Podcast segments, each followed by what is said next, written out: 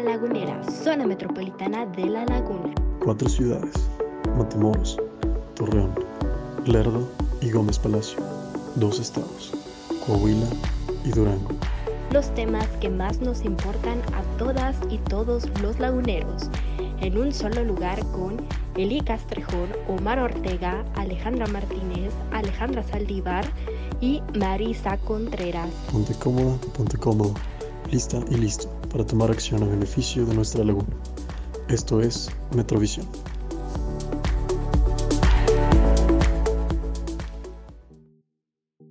Ah, muy buenos días, gente que nos está escuchando o gente que nos está viendo en el canal. Gracias por acompañarnos nuevamente en esta edición de Metrovisión. Les platico un poquito, el tema del que vamos a estar hablando hoy es violencia de género y tenemos a dos personas bien importantes eh, para hablar de esto, que son Miriam del Implan y Sam, que por ahí anda en varias cosas también. Entonces, eh, Sam y Miriam, bienvenidas. Muchísimas gracias por aceptar nuestra invitación. Buenos días, ¿cómo están? Gracias, este, buenos días. Me, me, siento contenta de participar en, esta, en este foro, ¿no? en, este, en esta forma de comunicarse y de llegar a la sociedad. Les agradezco mucho por la oportunidad. Hola, muy buenos días, Eli, Omar, Marisa. Pues igualmente estoy muy contenta, muy emocionada de estar aquí en este podcast por fin. Muy bien. Y como, como, si fuera algo padrísimo, el por fin. Lo Pero es, la verdad, nada es. más estamos diciendo pura tarugada y cosas así. No, Yo estoy muy emocionada. Sí, subimos el nivel de conversación interesante. Por, eh, por ejemplo, ahorita que decía Eli esto de que son, son como las invitadas es porque son las expertas. Eso yo, mí- yo quiero hacer el énfasis, ¿eh? O sea, este, No lo Pues, por ejemplo, Sam- sí. sí, no, no, o sea, es, o sea, aquí queremos invitar gente chida, ¿no?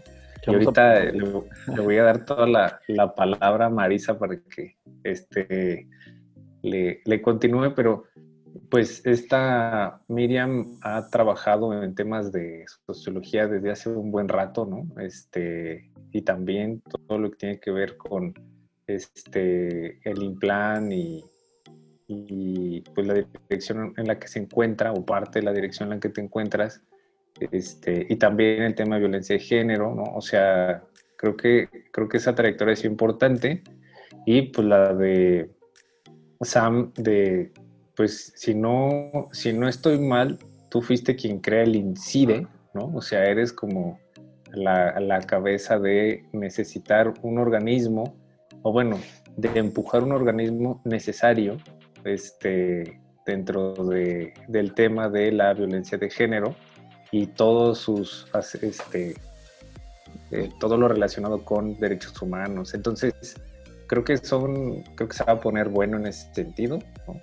Este, porque sí, en verdad, hay mucha experiencia y hay cosas que se han creado desde esa experiencia, entonces, pues, este, otra vez, gracias, ¿no? Gracias a ustedes. Esperemos que este, la- las cosas eh, donde yo digo que a veces somos muy ignorantes, bueno, yo hablo por mí, a veces yo ignoro muchas cosas, le ha tocado a Sam que una vez le dije, sí, que no, es que explícame, la neta no sé ni madre. Le dije, no, yo, yo hablo de esto, pero no sé si estoy diciendo las cosas bien y no sé qué, ¿no? Entonces, este, pues bueno, creo que, creo que se va a poner bueno, y más por el contexto en el que vivimos. como, hola, qué padre de tener invitadas a personas que saben mucho, entonces creo que sí podemos sacar bastante información y más que yo también siento como que soy mujer y puede ser que ignoro muchas cosas de lo que está pasando actualmente, entonces sí estoy como emocionada. Muy bien, Yo estoy asustado.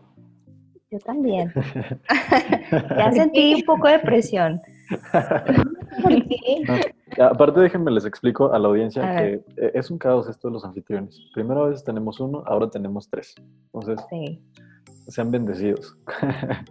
Pero bueno, bendecida. ah, me gustaría empezar con una pregunta. Eh, ¿A qué le llamamos violencia de género? ¿Qué es una dinámica de violencia de género? Bueno, este, sí, yo me tomo la libertad de hablar primero. Si lo queremos ver desde un punto de vista como institucional, ¿no? Porque al final de cuentas está como ya mm, existe un concepto, ¿no? Me gustaría poner sobre la mesa, ¿no? Que la gente sepa que existe una ley, que es la Ley General de Acceso de las Mujeres a una vida libre de violencia.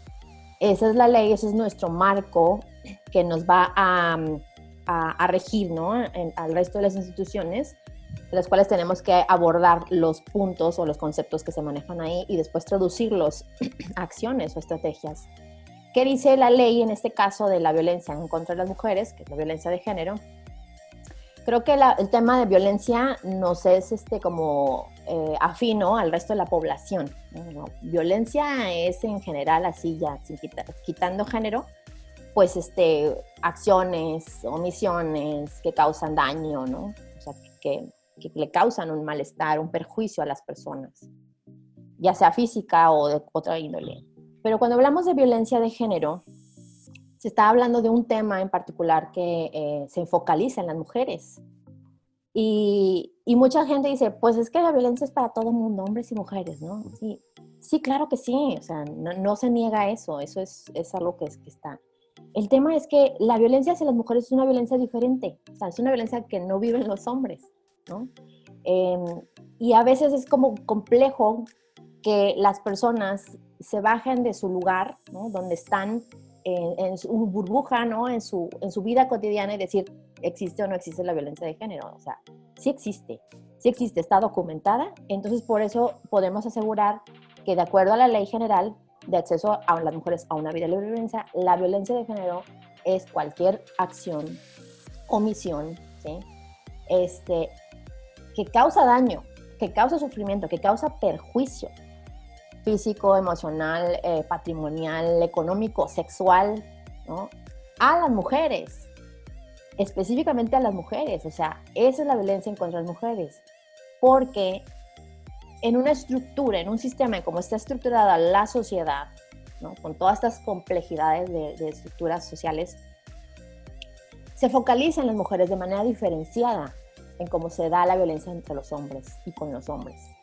Entonces, por eso se hizo importante ponerla dentro, plasmarla dentro de nuestras leyes para evidenciar y para señalar y para hacer visible que sí existe la violencia contra las mujeres y para eso hay datos. Y para datos, pues está mi compañera del plan, ¿no? O sea, este, que, que, existe, esa es la forma en la que podemos verlo. Y, y podemos hablar de datos económicos, sexuales, políticos, donde se da la violencia de género, ¿no? Entonces, la violencia es eso, o sea, es todo ese perjuicio, todo ese daño, todo eso que está encaminado específicamente a las mujeres por ser mujeres, porque estamos en una situación de desventaja y de, desvalorización y de subordinación dentro de un sistema. Más o menos este. Para clarificar esto, entonces no estamos hablando exclusivamente de, digamos, de acciones físicas. No, Siempre, no siempre es violencia física, sino abarca todos los otros temas. Sí, esas se llaman modalidades. De acuerdo a la ley general, la que ya les hice referencia, le llaman modalidades, que son como los ámbitos donde, donde se pueden como conjugar como con ejes, ¿no? que es patrimonial, económico, sexual, este, y, y, el más aterrador, que es el feminicidio, de está dentro, ya tipificado dentro de la ley este, que les comento. Entonces, existe la violencia en todos los ámbitos. Eh, no estoy negando que exista la violencia de los hombres, sino que la violencia hacia las mujeres es diferente, tiene causas diferentes, tiene motivos diferentes, tiene raíces diferentes y por eso fue necesario visibilizarlo. Sí, tal como lo comenta Samantha, es a veces es, bueno, no, siempre es muy complicado identificar la violencia de género contra las mujeres porque está tan enraizada y está tan mezclada entre todas las actividades que hacemos todos los días ni siquiera la vemos. Por eso no la, nos, nos cuesta tanto trabajo identificarla, porque somos parte de ella, nosotros la replicamos, hombres y mujeres la pueden ejercer y la, y la viven las mujeres.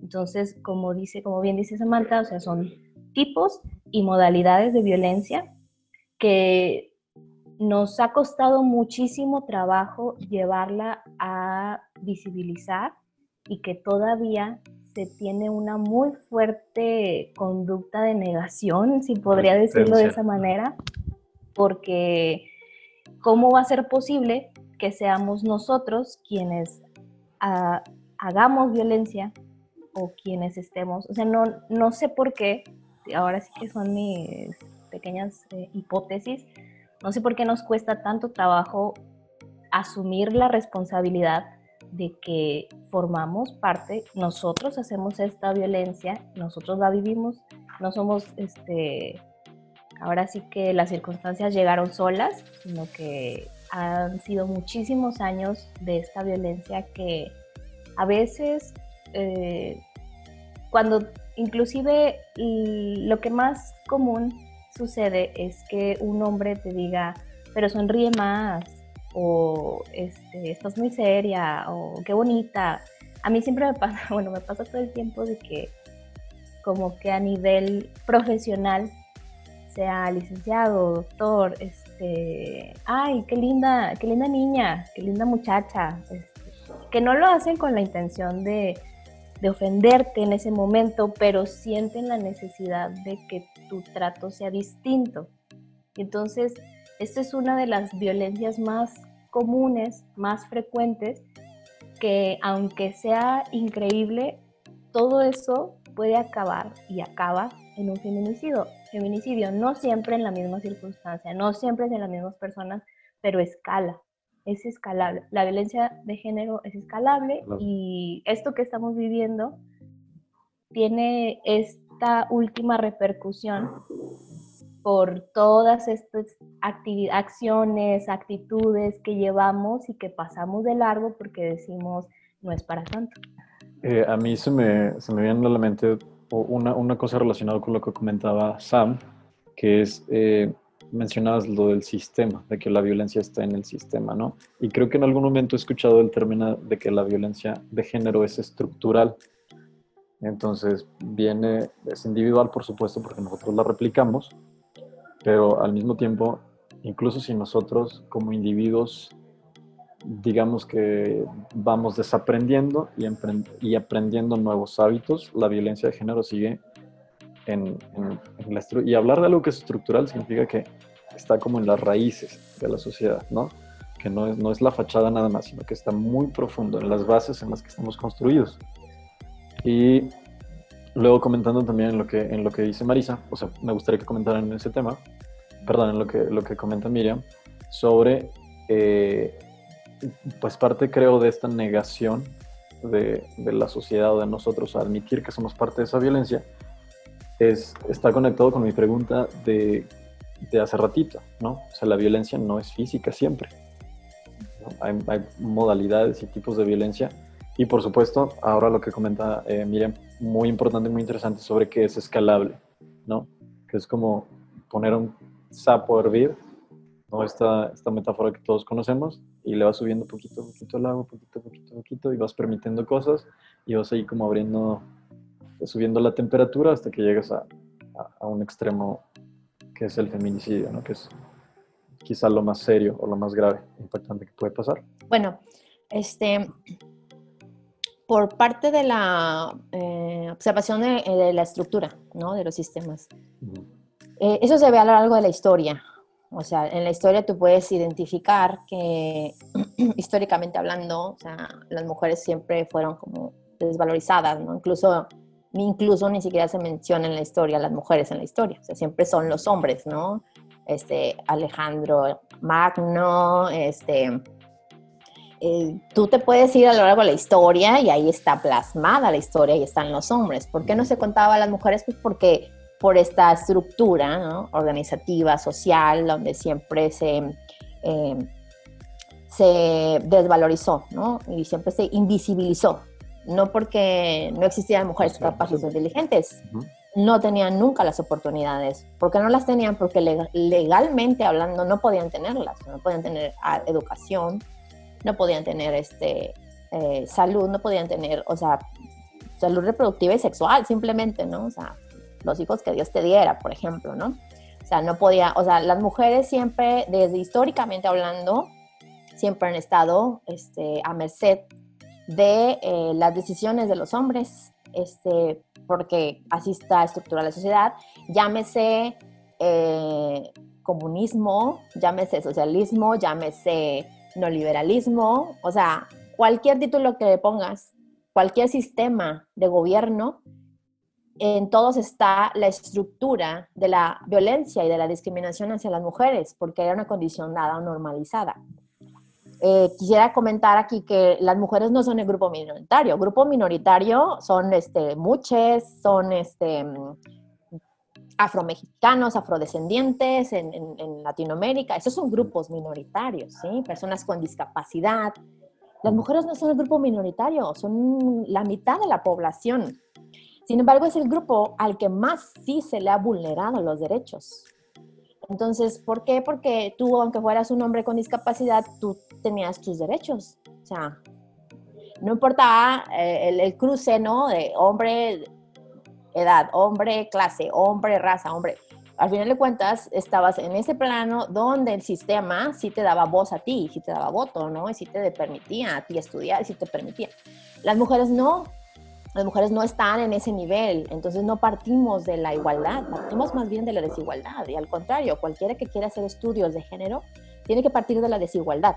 O sea, para una investigación se parte de la desigualdad, no de que, de, que somos iguales. Pues sí, ante la ley somos iguales, pero en la vida práctica y cotidiana no lo somos, ¿no? ¿Por qué? Pues porque las mujeres, o sea, a lo largo de las estadísticas, cuando después se revisas estadísticas, siempre ganan menos, trabajan más, tienen más horas de trabajo, se hacen cargo de más cosas, porque es parte de la estructura social en la que está cimentada nuestra, nuestra organización y se nos hace muy difícil ver otra cosa, o sea, nos hace muy complicado ¿no? que los hombres vayan a la corresponsabilidad familiar y del hogar. O sea, eso ya es como que muy loco decir, y lo, muchos hombres dicen, es que yo ayudo, ¿no? En la actualidad yo escucho, esa es la gran cosa, yo ayudo, es que no, no se trata de que ayudes, es tu trabajo también, porque tú vives en esta casa, tú también la ensucias, tú también necesitas, ¿no? Entonces se tiene que hablar de corresponsabilidad, pero bueno, ese es otro tema. Este, entonces, en la, la, estructura, o sea, las, las instituciones, el trabajo, la empresa, la iglesia, la religión, la familia, o sea, todas esas instituciones que regulan la sociedad, todas son machistas, o sea, todas parten de esta desigualdad entre hombres y mujeres. Y a partir de ahí este, se generan, se reproducen las desigualdades. Por eso está tan normalizada, por eso no la podemos identificar, ¿no? Por eso es importante este tipo de leyes y datos para que visibilicemos la violencia, ¿no? Podemos identificar que no es normal la violencia, simplemente está está como asumida dentro de nuestras instituciones y dentro de nuestras estructuras. Por eso que aunque tú reniegues, no digas, no, yo no voy a hacer eso, yo no quiero ser ese tipo de hombre, por ejemplo, aunque tú a nivel individual lo hagas, de todas maneras tú te enfrentas a estas instituciones, ¿no? Al, sistema educativo, al sistema salud, al sistema tal, al sistema económico, incluso te enfrentas a eso y te das cuenta que ahí las mujeres siguen teniendo un rezago, o sea, que tú a nivel individual no lo quieras. Entonces, este, em, partir, o sea, trabajar las estructuras es algo muy complejo, pero todos los gobiernos que forman parte de organizaciones internacionales, como por ejemplo México, que, está, que es un estado adherente a la ONU, está obligado por ley a atender estos temas. O sea, aunque no quisiera el gobierno hacerlo, lo tiene que hacer porque ya está obligado. Entonces, traducir esa obligatoriedad y bajarla a nivel municipal incluso, o sea, es, es, un show, ¿no? Hasta la fecha vemos engaños de los partidos políticos para no hacerlo, vemos trabas de, los, de las empresas para no hacerlo, o sea, vemos este, cómo no hacerlo, ¿no? O sea, a pesar de que ya están las leyes. Mm.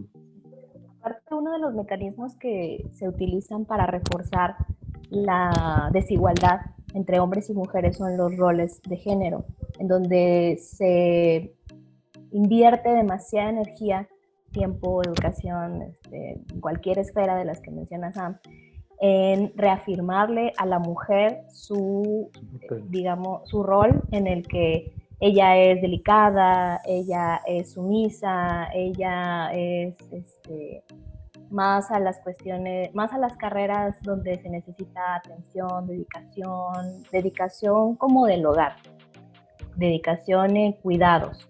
Entonces, a donde voltees, vas a encontrar a alguien que diga, este, no, a lo mejor tú necesitas algo más para ti. Es muy raro ver eh, mujeres en carreras de ingeniería porque se tiene esta percepción desde el kinder en donde tú eres una enfermera, tú eres una doctora de animalitos o doctora, hasta para las carreras es como, sí, pero tú no arregles, tú en matemáticas no, tú eres algo más de moda y que probablemente no, es que en ese momento, de verdad, ni las personas que lo dicen la mayoría de las veces, ni cuando lo escuchamos pensamos que estamos siendo violentadas o que estamos siendo violentos.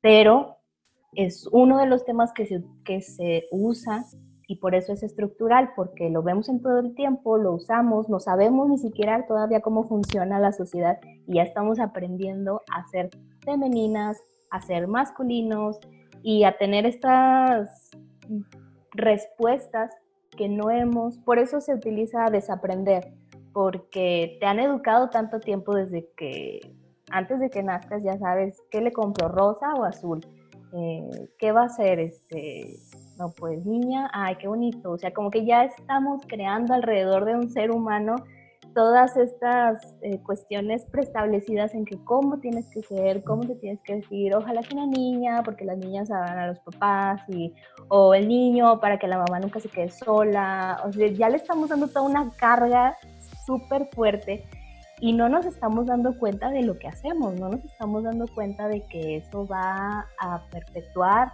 lo que ahorita es una gran crisis de violencia hacia las mujeres pero siempre, o sea, a mí lo que más me sorprende de todo esto es la respuesta para defender este tipo de desigualdades, en donde probablemente si alguien eh, escuchara a Samantha decir que no, que en las mujeres, que en la historia nunca hay mujeres, van a decir no, Cleopatra, o sea, aunque sea el único caso, siempre va a haber alguien que diga, pero ella no, entonces eso quiere decir que hay igualdad y tú estás exagerando, porque las mujeres son histéricas, exageradas, porque somos, eh, o tenemos que estar conformes y si no estamos conformes estamos mal. Y desde ahí es una de las conductas que ayudan a establecer este tipo de violencias en donde ni siquiera nos podemos quejar porque qué rara eres. Así no es la vida, ¿no? Y, luego nos meten unas cosas de que, pero es que es cultura, la cultura es para que las mujeres estén, eh, no es violencia, sino que se le da a la mujer y luego empiezan a romantizar la violencia de que el macho, porque los mariachis y la cultura mexicana y todo así como de wow, apenas estoy tratando de entender por qué yo no puedo avanzar de igual manera que un hombre, pero si volteo, no sé, con mi maestra o en mi familia o en el trabajo, una estructura machista me va a decir que yo estoy loca, que no es cierto, que hay igualdad, aunque no lo hay. Entonces, por eso es tan difícil. Digo, empezamos a escarbarle poquito a poquito y ahora sí que es como una maldición y un don ver o visibilizar la violencia de género porque luego empezamos a voltear a todos lados y dices, ay no, está conmigo, está en todos lados. O por ejemplo, probablemente aquí en el, en el Implan es cuando me he involucrado más en los temas de violencia de género. Y yo no diría que soy una experta, sino que ya estoy sensibilizada por mi o sea, porque soy mujer y porque lo he vivido. Y cuando empiezas a ver estos temas dices, ah, no estaba loca. O sea, si está mal, no, no es que yo me sienta mal por ser una exagerada, sino que estaba viviendo una violencia que no sabía. Y es cuando empiezas a voltear a todos lados y dices, oh no, me gustaba algo que realmente me hace estar en una desigualdad y ahora qué hago, ¿no? O sea, nadie nos ha dicho que si nos dan la razón, porque nos la tienen que dar, o sea, no es algo como que alguien todavía tiene que decir, sí, son violentadas y por eso tenemos que luchar por una ley y por eso tenemos que luchar por derechos que luego no sabemos. Bueno, como que nunca se acaba, pues, nunca acabamos de estar ahí tocando puertas, ¿no? Y ahorita que hablabas de romantización de la violencia, claro que está romantizada. Simplemente a las mujeres estén educadas de que si los hombres no son celosos, no te quieren, ¿no? Por ejemplo, está asociado eso de que de los celos como algo, o sea, posesión. O sea, eres su, eres su objeto, eres su posesión, te tiene que celar, porque si no, no te quiere. Está, eso es romántico, ¿no? Obliga a las dos partes. O sea, obliga al hombre a ser celoso porque ¿cómo le vas a demostrar que la quieres? Y no la celas. Y, eso es violencia. Y está Exacto. romantizada aparte, o sea, la caballerosidad simplemente también, ¿no? No existe damosidad, nada más existe caballerosidad, ¿no? O sea, por algo hay que estudiar un poquito más la palabra, de dónde viene y, y cuáles son los motivos ocultos detrás de eso. Este, lo que sí yo creo es el respeto, ¿no? El respeto a las personas en lo general, la caballerosidad es otra cosa, entonces está, violen- está romantizada, ¿sí me explico? Y luego también otro punto está naturalizada respecto a tu sexo biológico, quiere decir que las mujeres tienen instinto. ¿Sí me explico? Entonces, también muchas de las desigualdades están justificadas por los instintos, que ya naciste con eso, ¿no? Este, entonces, por eso también se da la, la normalización y la justificación y la este, naturalización y la romantización de las mujeres como familia, como vas a tener una hija, ah, madre, bueno, ya vas a tener abnegada. Ajá, ya vas a tener quien te Oye, cuide. Es lo primero que dicen. Fíjense bien, no se espera que los hijos hombres, varones, cuiden, pero sí se espera que cuando nazca una niña, ah, ya sabes quién te va a cuidar, ¿verdad? O sea, si se fijan, está normalizada, está naturalizada, asociada a la biología y está romantizada aparte. Sí. Porque luego, no sé si a ti te pasó, Omar, cuando se enteraron que ibas a ser papá. Digo, yo sí empecé a recibir comentarios como de, wow, ni siquiera sabía. O sea, como que empiezas a ver realmente a las personas o a conocerlas realmente porque luego te dicen comentarios de que, ay, no, pero un niño no, porque esto y esto, una niña sí, o ay, no, ojalá sea niño, las niñas sufren mucho y yo, pues claro que sí sufrimos mucho, pero pero qué fuerte, ¿no? Decirlo antes de que ya exista una persona y ya tenemos así un montón de ideas preestablecidas que seguimos reproduciendo. Yo, pues, sí, sí, seguro he escuchado muchas cosas. A veces me hago como oídos sordos porque considero que a, a veces hay muchos comentarios como muy absurdos, ¿no? Entonces ya nomás los ubico y ya ni les pongo mucha atención, la verdad. Pero yo sí, ahorita que decías eso, hay una cosa que a mí, yo me di cuenta de algo en el momento en que nació Luciana. A mí me enojaba la violencia contra las mujeres, pero ahora me da pavor. O sea, me da miedo. O sea, antes me enojaba. O sea, yo decía, ¿cómo chi Perdón. Yo iba a decir como chingado, ¿verdad? Pero me dio pena. Pero No, pero no, no Este, dijiste, ¿no? no lo. Pero no lo dije, nomás por eso dije, lo pensé. Ajá, lo pensé, Entonces, iba a decir eso. este, le iba a decir eso. Y, y yo decía, ¿cómo? O sea, ¿cómo es posible que podamos ser así, no? O sea, y, y cómo a veces las, las respuestas eran, sí, pero se mueren más hombres. Sí, güey, pero es que se muere un vato porque agarró con otro vato a chingadazos. O sea, no, no porque una persona, por su vulnerabilidad, voy a, yo sigo diciendo maldición, este, voy a eh, enfrentarme o algo contra alguien. O sea, no, sí, o sea, es, es un contexto totalmente diferente. Yo decía, ¿cómo es posible? Y eso a mí me molestaba. Yo así como, uy, pero... oh". Y ahora con Luciana a mí me da miedo. O sea, porque yo digo, en la madre. O sea, Sí.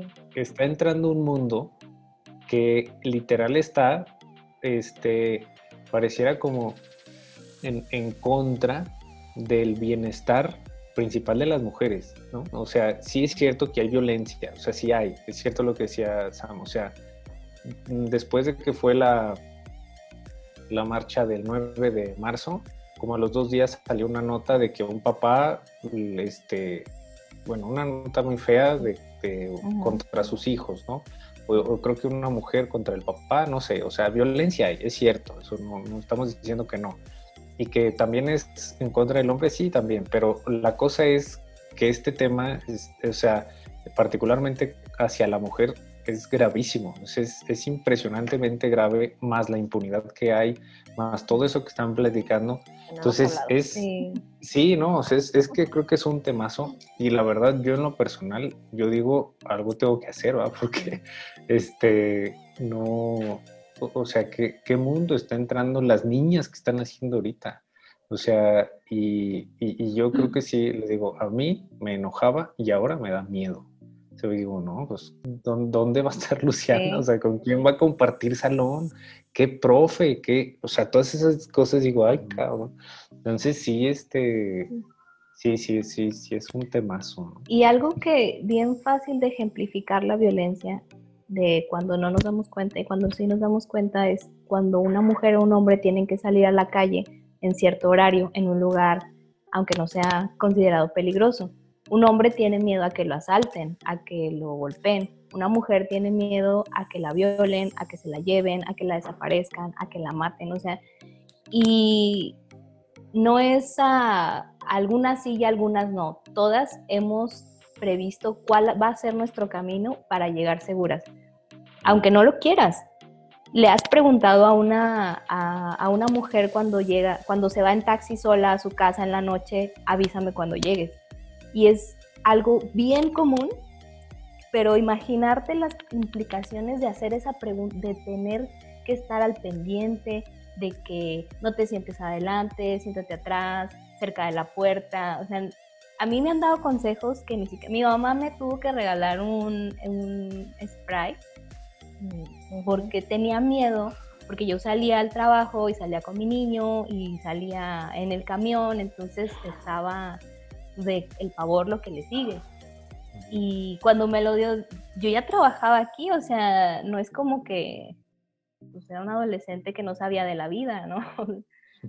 sabía dónde iba, sabía mi camino, sabía, este, ya tenía estas estrategias y aún así te tienes que cuidar y ahora es cualquier edad y ahora es cualquier camino. Y entonces, pues sí, me parece que no se detiene nunca. Para que un hombre, creo yo, que tenga esas preocupaciones, tiene que haber situaciones muy específicas o contextos bien específicos, ¿no? Si no, la verdad es que como hombre son, son cosas que no te pasan por la cabeza. O sea, menos, ¿dónde tienes miedo a que te violen? Pues un hombre diría en la cárcel. Y una mujer diría, mientras salga de mi casa, de mi trabajo a, la casa. Sí. creo que ibas a decir algo, perdón.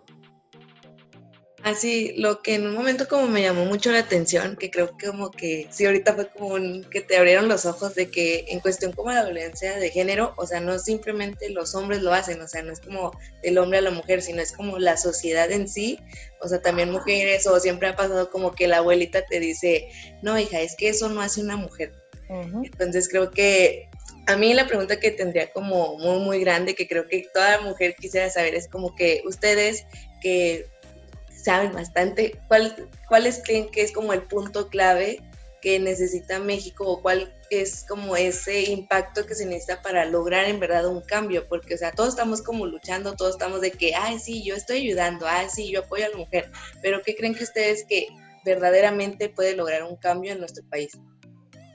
Yo siento que le hace falta rabia, le hace falta realmente no enojarse, tener rabia de todo lo que está pasando y de todo lo que tenemos que hacer todas las mujeres todo el tiempo. Y sí es cierto, o sea, bien listos, bien lista la sociedad estructuralista. Nos dio la tarea a las mujeres de educar a los hombres y las mujeres en que el hombre tiene el poder y la mujer es sumisa. Entonces, nosotras mismas nos hemos dado esa misión que no quiere decir que vaya a ser por siempre, ¿verdad? Sino que nos hace mucha falta tener este coraje, este realmente coraje para dejar de enseñar. Bueno, primero desaprender y dejar de enseñar que es normal. Yo creo que esa es la pregunta del millón, ¿no? O sea, si tuviéramos una respuesta, ya, este, ya lo hubiéramos hecho. Ya no estaría yo aquí en un podcast. estaría yo millonaria, ¿no? este, es multifactorial, ¿no? Pero primero que nada, no se arregla con una sola cosa, o sea, tenemos que tener varias líneas de trabajo, que para eso pues es la política de Estado y la las políticas públicas este, al final de cuentas este, vivimos en una sociedad que tiene, pues está en un sistema, entonces se tienen que ejercer las leyes, eh, exigir por parte de la sociedad, como este, ahorita nos decía Miriam, o sea, se tiene que exigir por parte de la sociedad también, o sea, la sociedad no debe ser pasiva tampoco, ni dejar que todo lo hagan las instituciones, porque las instituciones actualmente lo están haciendo mal, lo están haciendo sin perspectiva de género, lo están haciendo de manera violenta. Entonces, ahí la sociedad, o sea, es una línea, ¿no? Es una línea para atender el tema, o sea, que se involucre, que participe, que investigue Y no nada más que esté criticando desde los Facebook, desde, las redes sociales, ¿no? Diciendo, reproduciendo sus propios estereotipos y, creencias y sus pequeñas burbujas de vida, ¿no?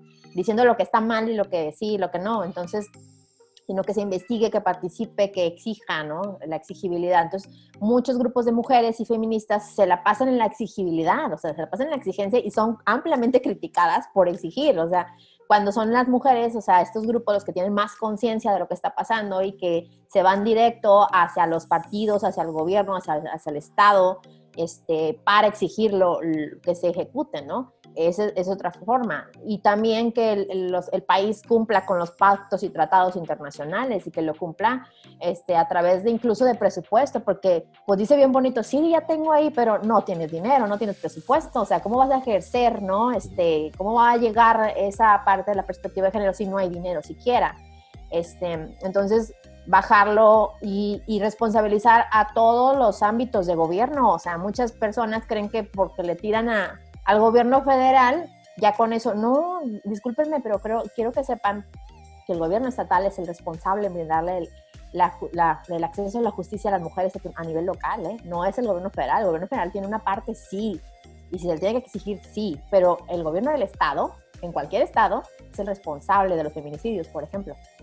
Este, en los municipios, las policías, ¿sí me explico? O sea, es quien ejerce la violencia muchas veces, la policía misma de los municipios. Entonces, eh, las personas que solamente se dedican a atacar al gobierno federal no están entendiendo el problema. El problema estructural e institucional va mucho más allá de eso. O sea, ¿quién aquí no me está dando los datos correctos y quién aquí no me está dando accesibilidad a la justicia? El Estado, el municipio.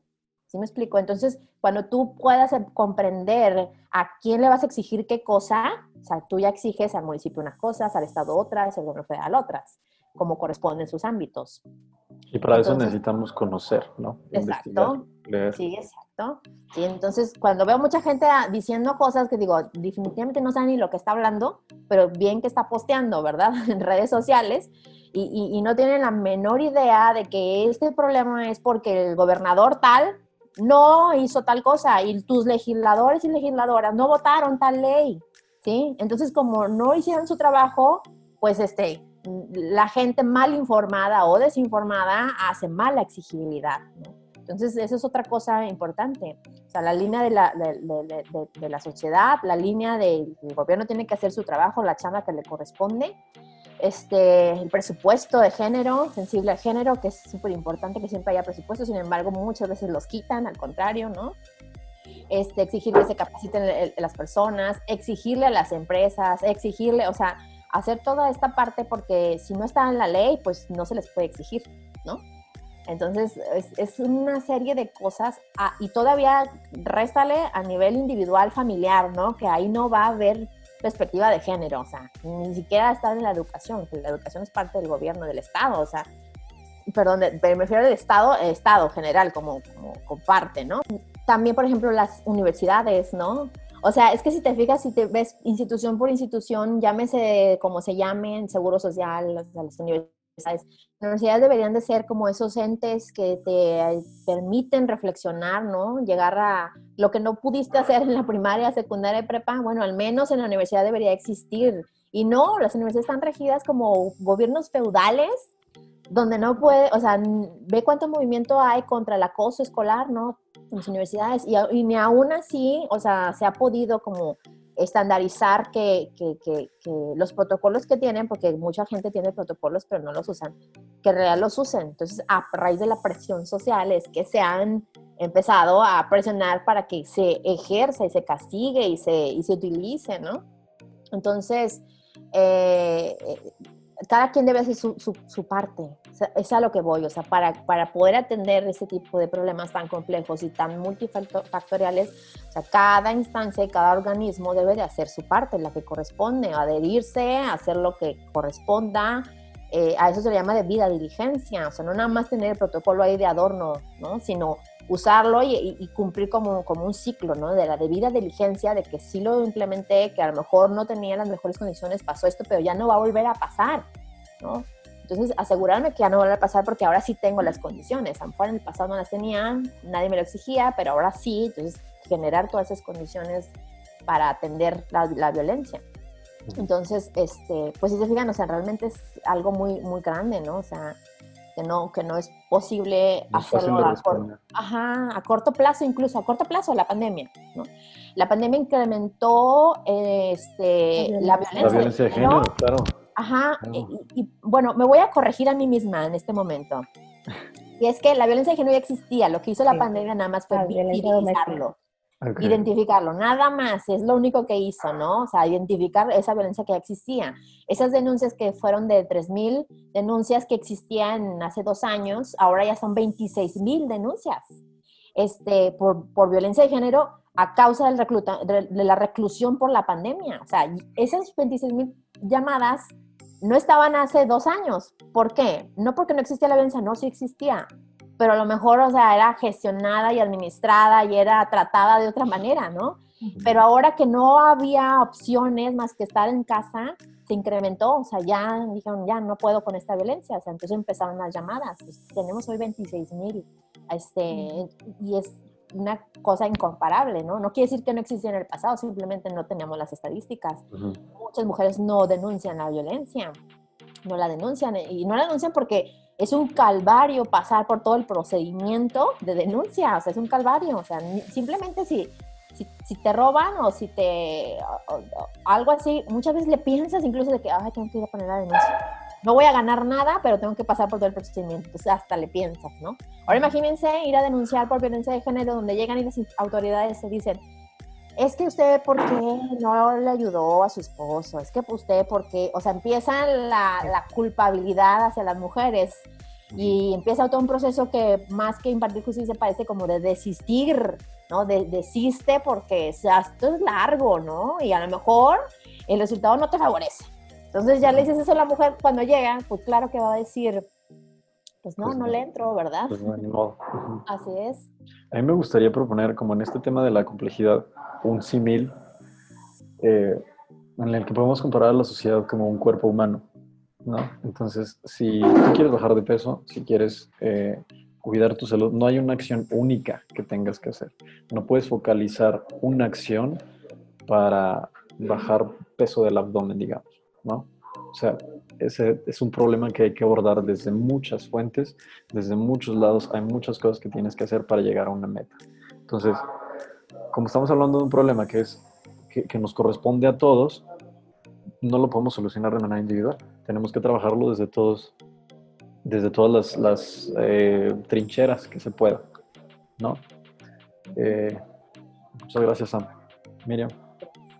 Sí, pues eh, yo creo que el primer paso es aceptar. Bueno, tal vez no nos hemos dado cuenta, ¿no? Pero es sería más sencillo si todos aceptaran que estamos viendo o siendo testigos o siendo parte de violencia de género en cualquier momento, en cualquier lugar. Y probablemente, digo, ya estoy, yo estoy imaginándome, ¿eh? no creo que en- siendo muy positiva. Si, en e- si eso fuera a pasar, si realmente todas las personas se dieran cuenta de que, ok, ya hay violencia, para empezar, ni siquiera voy a cuestionarlo, que es la primera parte, no voy a cuestionar la violencia, simplemente voy a actuar. Y ya sea desde omitir mi comentario, o sea- son cosas bien sencillas, ¿no? Voy a omitir mi comentario, que probablemente suene chistoso, porque, ¿por qué no? Reírnos de, los, de lo malo. Y tal vez con eso voy a evitar ejercer violencia en algún momento. O sea, son pasos chiquitos, pas- pasitos de bebé. Y luego ya después pero puedo asumir que a donde sea que vaya, a cualquier institución en la que me encuentre, también voy a ser testigo y parte de la violencia de género.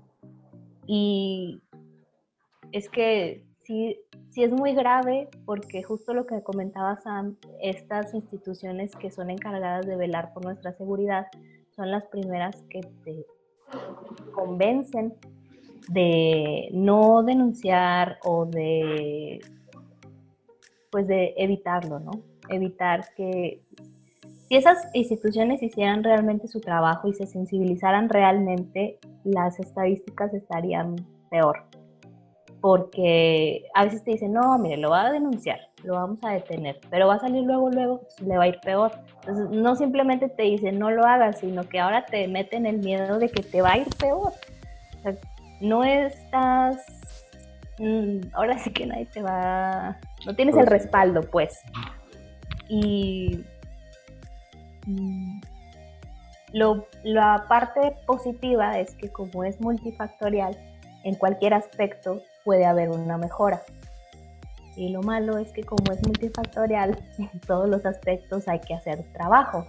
Entonces, eh, sí se puede, o sea, no es que sea imposible, solo que a veces es más cómodo negarlo y seguir la corriente que hacer algo al respecto, porque luego nos empezamos a incomodar y pues la ignorancia es la felicidad. Entonces, si lo ignoramos, si decimos que aquí no, o sea, allá afuera, sí, afuera de mi casa todo está muy mal, el mundo se va a acabar, etcétera, etcétera, pero aquí adentro no. Entonces, esa, esa seguridad me permite vivir, ¿no? Y cuando empezamos a decir, no, pues aquí también, y, y está gacho para todos, y está mal todo el tiempo, en todos lados, ahí es cuando ya no estoy a gusto, ya no estoy cómoda, ya no soy feliz, ya ahora sé que puedo hacer algo puedo asumir mi responsabilidad y pues no, porque el gobierno tiene la culpa. O sea, a pesar de que todos tengamos la culpa, es más fácil echarle la culpa o decir que es de otro lado, ¿no? No es aquí. Matan a mujeres en otros lados, aquí no. ¿Cómo va a ser aquí? Golpean a las mujeres en otras casas. Sí, en, otras casas, no en la mía. Pero no pueden decir lo contrario. O sea, es como simplemente dejáramos esta comodidad y dejáramos de negarlo, ya haríamos un gran paso. probablemente se pueda empezar, alguien puede empezar de ahí, alguien puede seguir eh, insistiendo, seguir exigiendo, como dice Sam, porque también eso, eso pesa bastante, ¿no? Es una lucha que no se va a acabar en mi generación, que va a continuar. Entonces, eh, pues quienes ya están un paso más adelante, que sigan avanzando y que quienes no, pues empiecen a, asumir su responsabilidad. Gracias, Miriam. Antes de que pues terminemos el podcast, a mí me gustaría como, bueno, a mí me ha pasado y he escuchado así cuando voy por la calle y están uno de metiche, ¿verdad? este, que las aves, yo una vez escuché que una chica me ah, comentaba que, ay, pues es que aquí en la laguna, ¿qué hay? O sea, aquí, ¿dónde podría dirigirme? ¿A dónde podría pedir ayuda? ¿A quién podría como auxiliarme? Y es como la realidad, o sea, muchas veces uno dice, ay, pues fácil, llamo a tal y así, pero como que no es consciente al 100% de la gran ayuda que hay aquí en la laguna o de los institutos que hay aquí, entonces no sé si ustedes pudieran como mencionarlos para que las personas que nos están escuchando sean conscientes y si no tienen como ese aún ese empujón de al, fin pedir ayuda, tengan al mínimo la conciencia de dónde pueden ir. Sí, bueno, este, en, en, mi caso en particular, este, formo parte de varios grupos mm, de aquí La Laguna que son como muy, muy interesantes, ¿no? Voy a hablar en particular este, de, de, donde yo pertenezco, ¿no? que es parte del, del trabajo que realizamos, que es eh, este instituto que creamos junto con otras colegas, igual, ¿no? Eh, especialistas en diferentes rubros y materias. Creamos este instituto denominado INCIDEFEM. Este INCIDEFEM, eh, pues tenemos diferentes como rubros dependiendo de, de nuestros especialistas, ¿no? Eh, identificamos que hay mucho trabajo, muy loable, eh, pero muchas veces estos temas no están tan profesionalizados. Entonces, este, se ayuda a partir como de, otro tipo de metodologías mm, participativas, comunitarias, ¿no? Entonces, nosotros lo que decidimos fue crear este instituto precisamente para profesionalizar estos temas, brindar como a instituciones o instancias un, un, espacio donde se puedan generar em, estrategias, análisis, eh, desarrollar proyectos de manera eh, con, un alto nivel, ¿no? Porque pues al final de cuentas para eso pues nos juntamos varios especialistas y, y, brindamos ese apoyo, ¿no? Pero también trabajamos de la mano con otras instituciones, otros organismos que no tienen a lo mejor ese, ese perfil, eh, pero están haciendo mucho trabajo territorial, ¿no? mucho trabajo en campo. Entonces, hay muchos grupos feministas que hacen un gran trabajo, que lejos de la denostación de las marchas, que es lo único que ven las personas, muchos grupos de mujeres y, feministas en realidad lo que están haciendo diariamente es trabajar en campo ayudando a las víctimas, o sea, a las mujeres que, que, no sienten confianza en las autoridades y, o, o bien ya pasaron por ese proceso, dicen nadie me ayudó, entonces por lo general nos van y nos buscan para que les acompañemos en el proceso. Y lo que hacemos es acompañarles en el proceso. Es parte de lo que hacemos ahí en nuestro instituto, es acompañar a las víctimas, ir con ellas a presentar las denuncias, a vivir el proceso que es, tortuoso, pero ya lo vives de la mano con una instancia, ¿se me explico? Que, que se asegura que te, que te traten, eh, que te atiendan.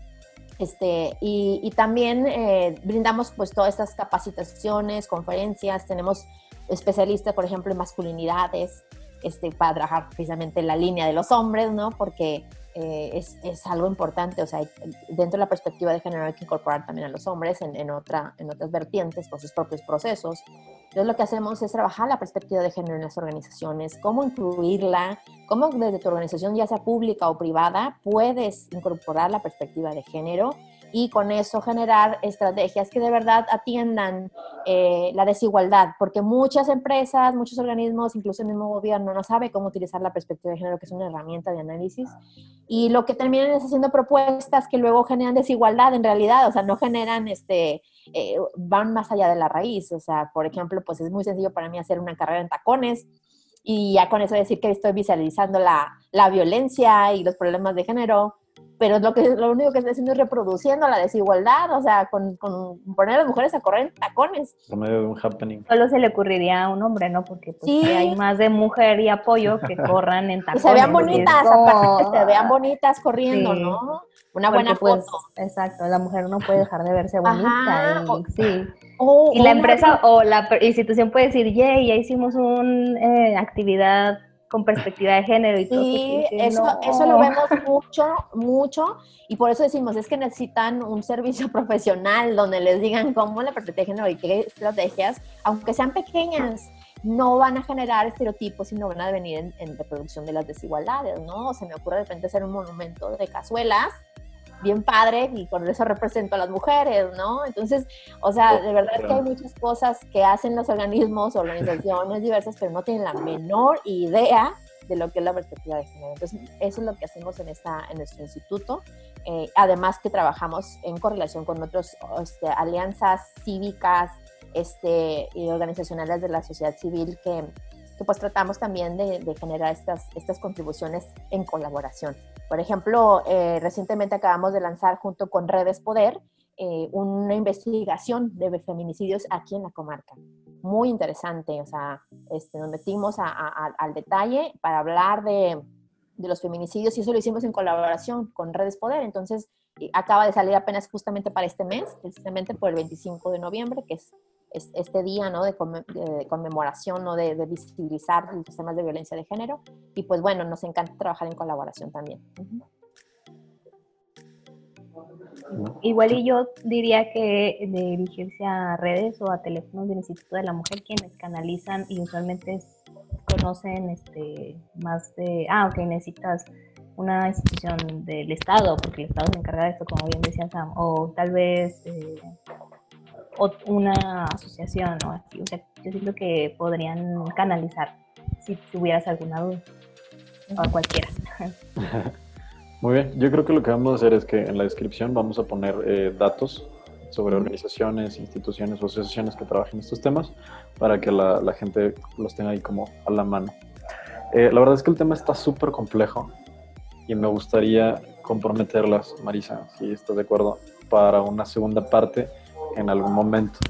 Que siento que, es, que nos quedamos así como con muchas cosas que, que analizar y que platicar o que aprender, ¿no? Como que apenas metimos el intro de lo que es violencia de género y aún no es como todas las preguntas de todo, las dudas que muchas personas tienen. La segunda temporada, claro que sí. Para la segunda temporada.